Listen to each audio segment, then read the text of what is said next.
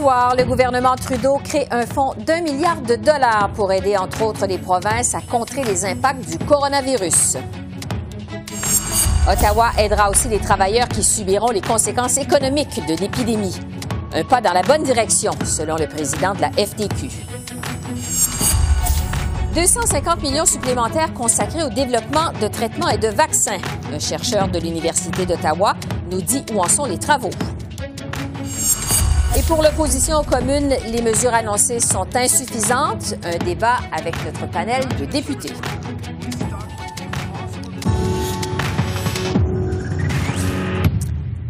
Bonsoir, Mesdames, Messieurs. Au grand mot, les grands moyens. Alors que l'Organisation mondiale de la santé déclare l'état de pandémie, Ottawa débloque plus d'un milliard de dollars pour répondre au coronavirus et ses répercussions sur l'économie canadienne. Pour en discuter, je retrouve Marc-André Cossette qui a suivi une journée particulièrement chargée aux communes.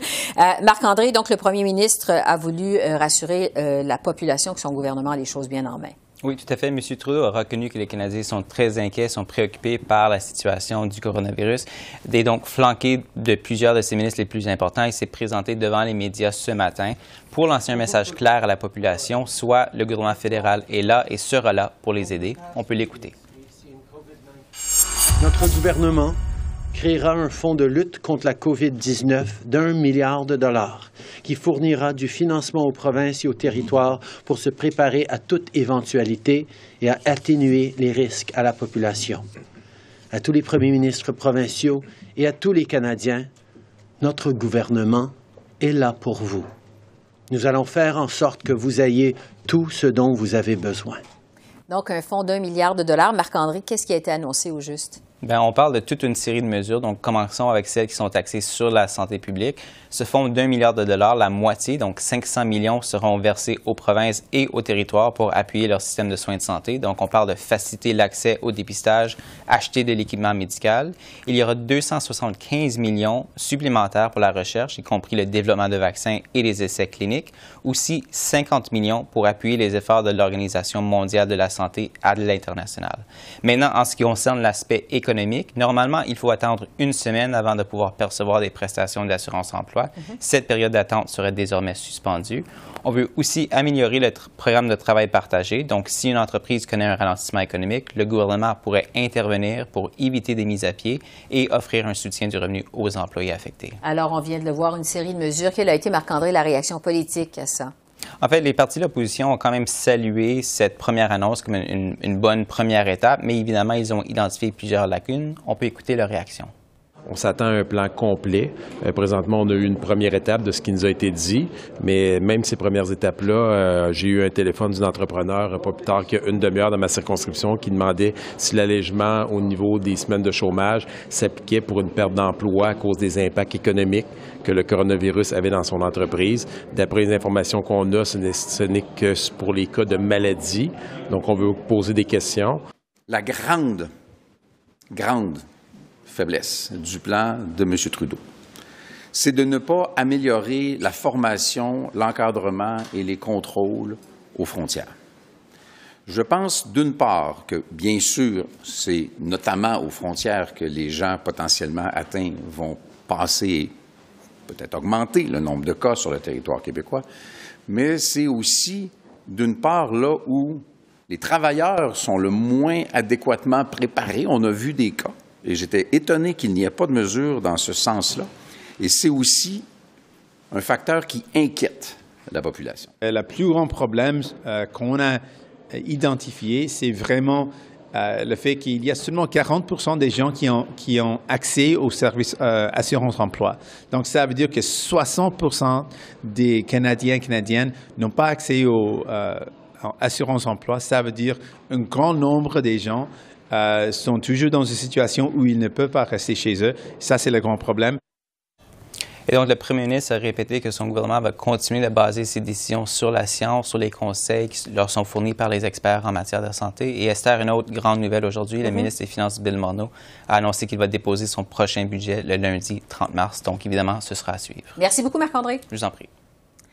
Ottawa déploie donc des mesures pour aider les travailleurs euh, qui vont subir les conséquences économiques de l'épidémie de coronavirus. Entre autres, il suspend euh, le délai de carence d'une semaine pour euh, pouvoir demander de l'assurance emploi pour accélérer le traitement des dossiers. Le programme de travail partagé est également bonifié. Alors, pour réagir à ça, je retrouve Daniel Boyer, qui est président de la FTQ, la Fédération des travailleurs et travailleuses du Québec, qui représente quelques 600 000 syndiqués au Québec. Bonjour, Monsieur Boyer.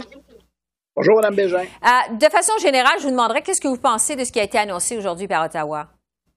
Ben, écoutez, je vous dirais pas que je vous dirais pas qu'on est content parce qu'on souhaite jamais l'apparition de ce genre de mesures-là, mais on est en quelque part rassuré. Euh, rassuré parce que euh, malgré le fait qu'il n'y a pas énormément de cas au Canada, euh, encore moins au Québec, là, il y en a sept, euh, sept cas. Malgré ça, euh, le gouvernement, je pense qu'il prend ses responsabilités. On peut, on peut souligner ce qui est mis de l'avant. On sent aussi dans le propos du premier ministre, on sent qu'il y aura d'autres mesures dans le cas où la, la situation s'aggraverait. Maintenant, moi, je pense qu'il faut souligner, entre autres, entre autres le programme qui, qui, vient, qui vient assouplir les règles concernant l'assurance emploi, donc qui permettrait à des gens qui doivent se retirer du travail, d'avoir accès à des prestations d'assurance emploi sans, sans passer par le délai de carence euh, habituel. Euh, maintenant, on a une certaine inquiétude aussi. de ce qu'on souhaite avant toute chose, c'est que les, ces demandes-là soient traitées rapidement parce que euh, on voudrait pas que les travailleurs et les travailleuses soient sans revenus pendant, pendant très longtemps. Là. Donc, on souhaite que les ressources soient, soient là dans le but justement de traiter les demandes, les demandes des travailleurs et des travailleuses là, qui seront euh, qui seront mis en isolement. Justement, euh, la FTQ euh, représente quelques 600 000 travailleurs au Québec. parmi eux, évidemment, il y a des travailleurs, travailleuses qui sont dans des situations plus précaires. quels sont vos membres qui semblent les plus à risque de subir les contre-coups du coronavirus quand vous regardez ça de façon générale? Ben, eh ben, écoutez, c'est bien sûr que tous ceux qui travaillent dans le, dans le secteur de la santé, euh, que ce soit euh, dans le secteur hospitalier, que ce soit en CHSLD, bon, euh, avec des clientèles aussi plus vulnérables, donc ces travailleurs et ces travailleuses-là sont plus à risque. Bon, au niveau fédéral, bien sûr que tous ceux qui travaillent au service des douanes sont aussi à risque. Bon, on le sait, là, il y, y, a des pays qui sont beaucoup plus touchés que nous. donc, les gens, les gens, les douaniers, les douanières qui doivent euh, qui doivent entrer en contact avec ces gens-là sont bien sûr à risque. Donc, il y a des mesures de protection à prendre. Euh, puis pour le personnel de, la santé, euh, bien évidemment, là, eux ne pas, peuvent pas se retirer de leur travail. Ils doivent à tout prix rendre les services à la population.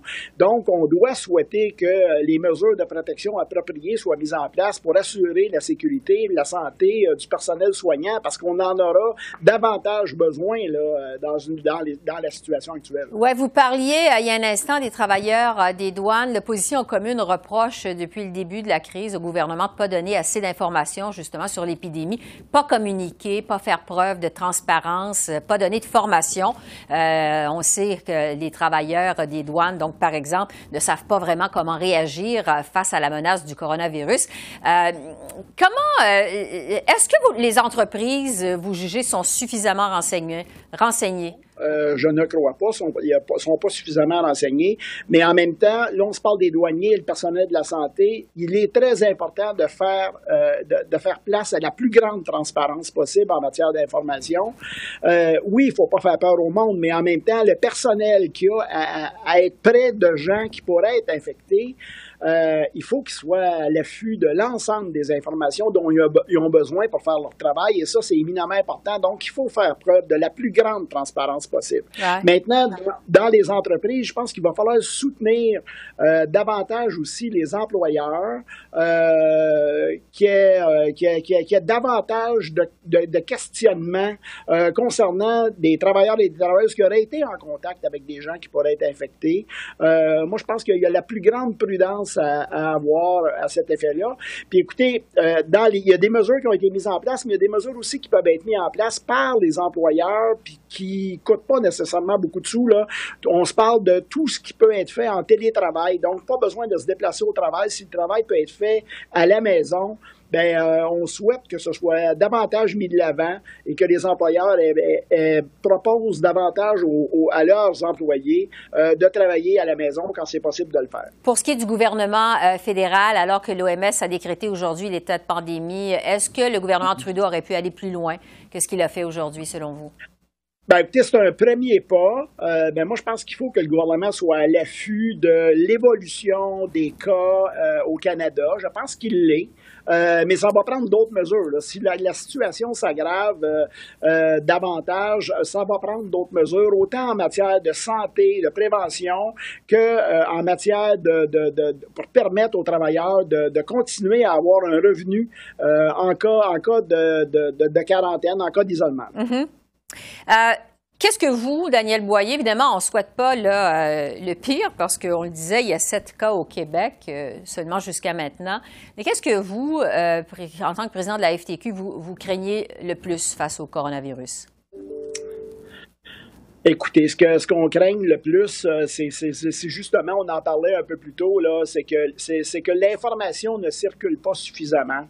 Et euh, quand l'information ne circule pas, et que et, ce qu'on souhaite, c'est que chaque citoyen, citoyenne du Québec, du Canada, prenne ses responsabilités. Donc, que chaque citoyen, citoyenne qui se sent malade, qui se sent affecté par les symptômes de ce genre de virus, ben qu'il aille consulter, qu'il appelle la ligne. Il y a une ligne au Québec, il y a une ligne 811 là, euh, qui, qui qu'il s'informe sur les suites à donner euh, pour ceux qui, euh, qui, pourraient, qui, pourraient, qui pourraient se penser affectés par le, par le virus. Daniel Boyer, président de la FTQ, merci beaucoup. Merci de votre temps. Merci bien. Au revoir. Au revoir. Autre mesure qui a été annoncée aujourd'hui, Ottawa débloque 275 millions supplémentaires pour la recherche et le développement euh, d'un traitement contre le coronavirus. Et l'Université euh, d'Ottawa est au cœur de cette euh, recherche, participe en fait à l'effort mondial. J'en discute avec le docteur Marc-André Langlois, qui est justement à la tête d'une des équipes de chercheurs de l'Université d'Ottawa. Bonjour, docteur Langlois. Bonjour. Vous êtes euh, à la tête d'une équipe qui compte des chercheurs du Conseil national de recherche du Canada. Euh, question générale, d'abord, expliquez-nous qui travaille sur quoi au juste. Donc, c'est un, c'est un partenariat entre euh, cinq chercheurs de l'Université d'Ottawa, puis cinq chercheurs du Conseil national de recherche. c'est une équipe multidisciplinaire. Donc, pour la plupart des, des membres de cette équipe-là, euh, ils n'ont jamais travaillé sur euh, le coronavirus, euh, même en fait, ils n'ont jamais travaillé sur, des virus pour la plupart. Mais ces individus-là ont une expertise qu'ils peuvent apporter au projet pour mieux comprendre qu'est-ce qui se passe avec le virus, puis surtout développer les outils nécessaires pour combattre l'épidémie. Oui le, travail de votre équipe, en fait, semble s'articuler autour de trois volets, le plus ambitieux étant la création d'un vaccin euh, par vaporisation nasale. De quoi s'agit-il exactement? Donc, euh, il y a plusieurs moyens de, développer un, vaccin.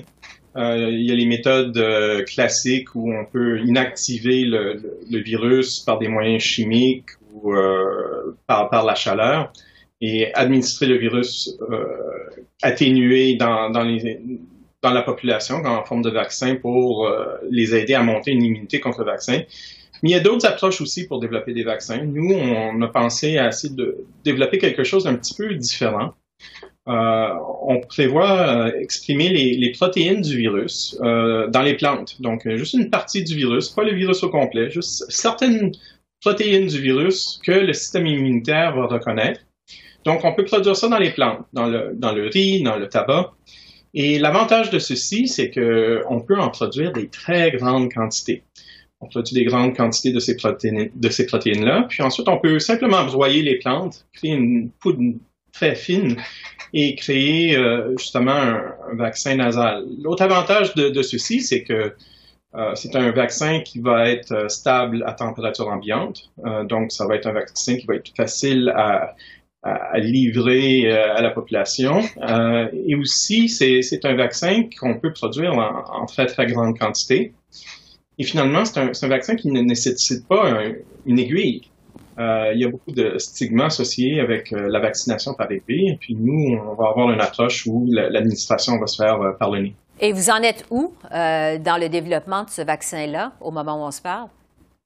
Euh, c'est les, on est tout, tout début. Euh, il, fallait, pour un projet de cette envergure-ci, euh, il fallait avoir le, financement. On ne pouvait pas démarrer ça sans avoir une confirmation qu'on allait avoir l'argent nécessaire pour recruter les personnes qui vont travailler dessus, payer les salaires, payer toute l'infrastructure qui est, qui est nécessaire pour le, développement du vaccin. Donc, ça, on est tout, tout début, on est, on est en train de, de, de en fait, de planifier les expériences pour, euh, pour modifier les plantes afin qu'elles puissent produire les, protéines virales. Et le 275 millions qui a été supplémentaire, qui a été annoncé aujourd'hui par le gouvernement Trudeau, dans quelle mesure ça vient euh, vous aider à accélérer les choses? Euh, à ce que je peux comprendre, les détails de ce montant-là n'ont pas encore été complètement expliqué, mais euh, à ma connaissance, d'après ce que j'ai pu entendre, il va y avoir un, montant associé aussi aux essais cliniques. Et ça, c'est absolument critique pour tous ceux qui développent des, des, vaccins, des thérapeutiques, que ces, nouveaux produits-là soient euh, mis à l'épreuve, euh, soient vérifiés dans les essais cliniques euh, très rigoureux pour éviter qu'il y ait un tort à la population si on les, on les déploie comme vaccins thérapeutiques. Donc, euh, c'est des essais qui sont, sont, très coûteux, les essais cliniques. Donc, euh, je suis, euh, je suis, je suis très content de voir qu'il y a des sommes spécifiquement dédiées à ça. On sait que, évidemment, toute la communauté internationale médicale travaille d'arrache-pied pour trouver un traitement, un vaccin, euh, alors qu'on est comme dans une course contre la montre, finalement. Euh, est-ce que d'abord, les chercheurs se parlent entre eux, euh, entre les pays? Est-ce que vous avez des contacts, des communications avec d'autres chercheurs? Oui, absolument. C'est vraiment un cas unique, l'épidémie du, du, coronavirus qu'on voit maintenant. C'est qu'il y a une ouverture au partage de l'information. D'habitude, classiquement, la recherche scientifique, c'est quelque chose qu'on garde un petit peu secret euh, pour pas se faire dépasser par les, autres, euh, les autres groupes qui travaillent sur des choses similaires. Toutefois, euh, avec l'épidémie qu'on voit maintenant, il y a une ouverture incroyable de la communauté scientifique. Il y a un, désir de partager l'information afin d'accélérer la recherche. On voit même les journaux scientifiques euh, rendre euh, toute l'information concernant le, coronavirus accès libre. Donc, on n'a pas besoin de, payer pour accéder à cette information-là. Euh, donc, c'est vraiment, c'est vraiment unique. Euh, mm-hmm. expérience d'avoir ce, partage-là, cette collégialité-là entre les chercheurs. Oui, on sent qu'il y a une espèce de sentiment d'urgence qui s'est dégagé de tout ça. Évidemment, euh, je vais terminer avec la question que tout le monde se pose. Euh, est-ce que ça avance bien? Euh, on se demande quand finalement on va pouvoir trouver euh, un traitement contre le coronavirus, comment le diagnostiquer davantage, comment le traiter. Qu'est-ce que vous pouvez nous dire là-dessus sur quand finalement on va pouvoir trouver un vaccin? Donc, il y, a plusieurs choses qui sont faites en parallèle. Les équipes de recherche essayent des choses différentes pour le camp, on ne le sait pas parce qu'on ne mhm. sait pas quelle approche va fonctionner. Euh, il y a des essais cliniques présentement pour, pour des vaccins, pour des traitements. Euh, on devrait savoir dans peut-être 4 à 6 mois si, ces approches-là fonctionnent. Si, si, ces approches-là ne fonctionnent pas, il faut attendre la, prochaine génération de, de, de, vaccins ou de traitements. Ça va prendre peut-être un autre six mois. Donc, euh, c'est très difficile de, de, préciser, de mettre un chiffre sur quand on va avoir un traitement. Parce que la question, c'est vraiment quand allons-nous avoir un traitement ou un vaccin qui sont efficaces. Oui. Et on comprend en tout cas que c'est pas pour euh, demain. Euh, docteur Marc-André Langlois, chercheur à l'Université d'Ottawa, on vous laisse aller travailler sur votre vaccin, sur vos traitements. Merci. Au revoir. Au revoir. Alors, sans surprise, tous les partis d'opposition aux communes ont trouvé des lacunes au plan d'action annoncé aujourd'hui par le gouvernement Trudeau. Ce fonds de 1 milliard de dollars pour aider, entre autres, les provinces à contrer la menace du coronavirus. Je retrouve donc dans le foyer des communes notre panel de députés. Je vous les présente à l'instant. Pour les libéraux, Arif Virani. Pour les conservateurs, Bernard Généreux. Pour le Bloc québécois, Karine Michaud. Et pour le NPD, Nikki Ashton. Alors, bonsoir à vous quatre. Bonsoir. Je vais commencer avec les conservateurs euh, ce soir. Monsieur Généreux, euh, On a vu euh, votre euh, collègue Reyes euh, parler d'une première étape seulement, donc il faut faire plus. Vous pensez à quoi exactement? Quand vous dites qu'il faut faire plus? On pense à toutes sortes de choses. Premièrement, l'argent, de mettre de l'argent sur la table, c'est une bonne chose. On est d'accord avec ça. D'ailleurs, on ne veut pas en faire un enjeu partisan. Il faut bien, faut bien être clair. Là. Je pense mm-hmm. que la sécurité, la santé des Canadiens est une priorité pour tous les, parlementaires ici, autant ceux-là qui sont ici à côté de moi que tous ceux qui sont dans la Chambre des communes. Mais une chose est certaine, c'est que quand on dépose un, milliard de dollars à la disposition des provinces, ce serait intéressant que l'ensemble des parlementaires puissent savoir à quoi exactement servira cet argent-là. Pour l'instant, on n'a aucun, aucun détail. C'est un peu le reflet de ce qu'on vit depuis quatre ans et demi à la Chambre des communes. On a toujours l'impression d'être en arrière ou d'être en retard par rapport à toutes ces annonces que le gouvernement a faites. On est dans une situation de pandémie mondiale au moment où on se parle, donc il faut prendre des actions très rapides et il y a beaucoup d'actions qui ne sont pas prises. Je pourrais en parler pendant une demi-heure si vous voulez. Mais on n'a pas assez de temps mais pour ça. Mais je vais laisser du temps à mes collègues aussi, aussi. Je vais me tourner euh, du côté du euh, Bloc québécois. Karine Michaud, vous êtes particulièrement inquiet euh, au Bloc de la situation aux frontières, les travailleurs des douanes. Qu'est-ce que vous proposez comme geste concret? Oui, exactement. Donc, c'est euh, de très bonnes mesures, un bon départ. Euh, par contre, le plan pour ce qui en est des frontières, euh, on n'en a pas à l'heure actuelle. Ce qu'on propose, nous, c'est que les gens qui sont sur le terrain, les premiers intervenants, les premiers répondants, aient un protocole à suivre, une marche à suivre, savoir où diriger les gens quand ils traversent la frontière, mhm. avoir de l'équipement, du matériel aussi, des masques, des thermomètres, tout ça. Donc, c'est ça manque un petit peu au plan en ce moment, même si les sous sont sur la table. Pour le NPD, Nikki Ashton, euh, quant à la suspension en fait du délai de carence d'une semaine avant de pouvoir demander de l'assurance emploi, euh, votre chef a soulevé aujourd'hui qu'il y a 60 des travailleurs au Canada qui n'ont même pas accès à l'assurance emploi. Qu'est-ce que vous suggérez de votre côté? Ben, ben, en premier, on a fait une demande déjà en Chambre pour dire que euh, euh, puisque euh, plusieurs Canadiens n'ont pas accès à l'assurance emploi, il va falloir trouver une solution, s'assurer qu'on qu'on est là pour appuyer les travailleurs, en particulier ceux qui sont dans le travail précaire, soit en termes de services, en termes de transport. monsieur et madame qui travaillent à chaque jour, qui travaillent fort pour pouvoir faire bouger notre pays, mais, euh, mais vraiment qui n'ont pas accès à des services. Et aussi, je, euh, à l'assurance emploi, je veux dire. Et aussi, je veux ajouter le fait qu'on a identifié une grande lacune, comme vous avez dit, euh, en termes de la réalité des, des, des communautés de Premières Nations et des communautés inuites qui, ont, qui étaient très peu mentionnées lors de cette annonce et qui nous préoccupent énormément. Alors, on vient d'entendre les manques pour les libéraux. Monsieur Virani, euh, vous venez d'entendre vos collègues, leur déléance. Qu'est-ce que vous répondez? Parce qu'effectivement, il y a des. Euh, euh, plusieurs juges, il y a des lacunes dans le plan. Qu'est-ce que vous répondez à ça? Donc, je comprends les inquiétudes, mais mm-hmm. ce que je, peux souligner, c'est qu'on a beaucoup de détails. Donc, première chose, en réponse à, Mme Ashton, on a écouté les, les, critiques par rapport à la communauté autochtone. Donc, on a livré aujourd'hui 100 millions de dollars qui touchent des Premières Nations et aussi les, communautés inuites. Vis-à-vis de ce qui a été mentionné par euh, le, député du Bloc québécois, euh, on touche la frontière, mais c'est aussi nécessaire de toujours soutenir les personnes à la frontière vis-à-vis dans le domaine du euh, dans le domaine santé, disons les médecins et les infirmières. Donc, on va livrer l'équipement pour eux pour eux de soigner les personnes, pas juste qui sont à la frontière, qui hantent le Canada, mais les personnes qui sont déjà ici au Canada, parce qu'on veut éliminer la possibilité d'avoir une pandémie dans nos communautés. Et par rapport à ce que M. Généreux a dit, on a plusieurs détails. On a un côté qui touche la communauté canadienne, on a un côté qui touche la recherche, on a un côté qui touche euh, l'équipement de protection, et on a un côté qui touche aussi euh, le fait que c'est un problème mondial. Disons qu'on va euh, aussi soigner l'Organisation mondiale de santé avec une montant de 50 millions parce que ça touche toute la communauté globale. Mm-hmm. Madame Bégin, si je vous permettez, quand je disais tantôt que le gouvernement est toujours en retard, ça fait six semaines qu'on pose des questions en Chambre là-dessus, depuis qu'on est revenu d'ailleurs, depuis, depuis le début fin janvier aqui.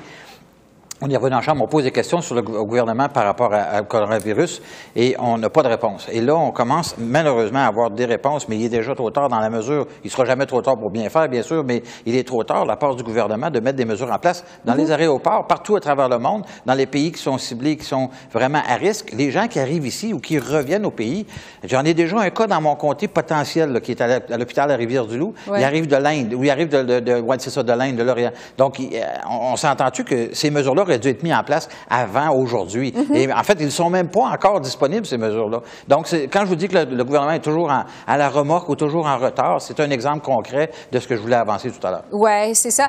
Euh, Madame Michaud euh, du Bloc, euh, on plusieurs déplorent aussi le manque euh, d'informations, que l'information arrive un peu en retard. Euh, votre chef proposait aujourd'hui des points de presse quotidiens euh, du gouvernement pour tenir la population informée. Qu'est-ce que vous voulez? Parce que le gouvernement l'a fait au tout début de cette crise. Est-ce que c'est ce à quoi vous faites référence? C'est ce que vous demandez? En fait, ce qu'on demande, c'est euh, une mise à jour. En fait, un peu comme le gouvernement du Québec fait en ce moment. Euh, il rassure les Québécois, il les tient informés de l'avancement. C'est aussi une question d'économie. Hein. On ne sait pas les impacts à l'heure actuelle que ça a sur l'économie québécoise et canadienne. Donc, c'est vraiment une mise à jour pour rassurer les Canadiens et les Québécois, puis euh, faire en sorte qu'on stoppe la, propagation à sa source. Hein. Quand on parle de frontières, c'est là que ça commence. Les gens partent en voyage, ils reviennent possiblement infectés, mais il n'y a pas de mesures qui sont en place directement aux frontières. Donc, euh, c'est ce qu'on demande, puis on demande que la population soit tenue informée, comme nous, les parlementaires, on, demande de l'être. Euh, Nikki Ashton du NPD, évidemment, quand on a débuté euh, cette nouvelle législature du gouvernement minoritaire, le mot que tout le monde avait à la bouche, c'était collaboration. Est-ce que vous jugez que le temps est venu, justement, de se serrer les coudes aux communes? On est en situation de pandémie. Ça a été décrété aujourd'hui par l'Organisation mondiale de la santé. Dans quelle mesure vous sentez que le gouvernement est prêt à collaborer avec tous les partis d'opposition? Est-ce que vous êtes dans cet état d'esprit-là que le temps est venu euh, de se serrer les coudes? Ben, on, on, on, parlait de collaboration, mais euh, euh, euh, que ça s'était basé sur un travail fort qu'il qui faudrait se faire dès le début. Euh, malheureusement, sur ce point-ci, on a vu que ça a pris trop longtemps pour que le gouvernement agisse. Euh, mais comme j'ai dit, on a, on a identifié même aujourd'hui des grandes lacunes dans l'annonce qui a été faite. Mm-hmm. c'est il faut répondre à ces demandes et immédiatement avec avec de l'urgence sur le, le sujet des communautés ça inclut des communautés que moi je représente. On est très préoccupés et, euh, vraiment, à part, euh, euh, on, a, on vient d'apprendre qu'il y aura une mise à jour demain matin ici à Ottawa, mais toujours les, les, les, leaders chez moi, les leaders autochtones n'entendent rien de ce gouvernement. c'est, ça doit inquiéter, déjà ça inquiète le monde sur le terrain, mais ça doit inquiéter tous les Canadiens que, que le gouvernement n'agit pas d'une façon urgente comme il faut. Oui, parce qu'il faut le préciser, demain, il y a une rencontre entre le premier ministre et les chefs des communautés autochtones. Monsieur Généreux, je veux revenir à vous, les conservateurs. Vous m'avez dit on ne veut pas en faire un enjeu partisan. Est-ce que je peux répondre, Mme Bégin, s'il vous plaît? Oui, parce que, oui allez-y. OK, donc, euh, plusieurs reprises. Donc, euh, plusieurs choses à, à, répondre. Donc, première chose, on a déjà sur le cas on a déjà répondu à plusieurs reprises à plusieurs enjeux, disons avec la répétition de plusieurs avions, avec le, comité, le comité de cabinet qui est géré par Mme Heidi Mme Freeland et les mhm. autres ministres. On a déjà été en place de, avec un statut de loi, avec un système de quarantaine qui est robuste. On a un système qui était là pendant, pendant les derniers 15 ans, après la crise du SARS, qui est survenue en 2003. Donc, on est bien placé à répondre. Deuxième chose, on est tout à fait au courant et on est, on est à l'écoute de tous les députés de n'importe quel parti, mais aussi à les professionnels et aussi à les autres chefs des autres niveaux du gouvernement. Donc, vous savez très bien qu'on a, mis en place, on a mis en place 500 millions de dollars pour toutes les autres provinces et territoires pour soigner leur système de santé, pour être capable de répondre à cette, cette situation qui est urgente. Et c'est urgent, mais vous savez très bien que les nombres des cas ici au Canada, c'est moins de 100, 100 cas en total pour tous les pays. Donc, pour, parmi les G7, on est beaucoup bien placé pour sauvegarder la situation et pour garder la sécurité et santé des Canadiens. Madame Bégin, il y a trois... Oui, mais là, je, dois finir. Je voulais... Euh, j'étais à M. Généreux parce que je voulais garder le mot de la fin pour M. Virani, mais finalement, ça va être ça, justement, le mot de la fin, parce que j'ai plus de temps. Alors, Arif euh, Virani, Bernard Généreux, on aura l'occasion de se reparler. À Karine Michaud, Nikki Ashton. Merci beaucoup à vous quatre. Euh, Merci. Et bonne soirée. Merci, au revoir. Bye-bye. En terminant, je vous rappelle que c'est dans ce climat d'incertitude économique relié au coronavirus que le gouvernement Trudeau euh, va présenter son budget le 30 mars prochain. Le ministre des Finances, Bill Morneau, en a fait l'annonce cet après-midi pendant la période des questions à la Chambre des communes. Dans sa mise à jour économique déposée au mois de décembre, Ottawa prévoyait déjà des déficits encore plus importants que ce qui avait été annoncé dans le budget de 2019. C'est donc à suivre dans une dizaine de jours. Alors voilà, c'est comme ça qu'on a vu l'essentiel de ce mercredi 11 mars à Ottawa. Esther Bégin vous remercie d'être à l'antenne de CEPAC, la chaîne d'affaires publiques par câble. Je vous souhaite une excellente fin de soirée et je vous dis à demain. Au revoir.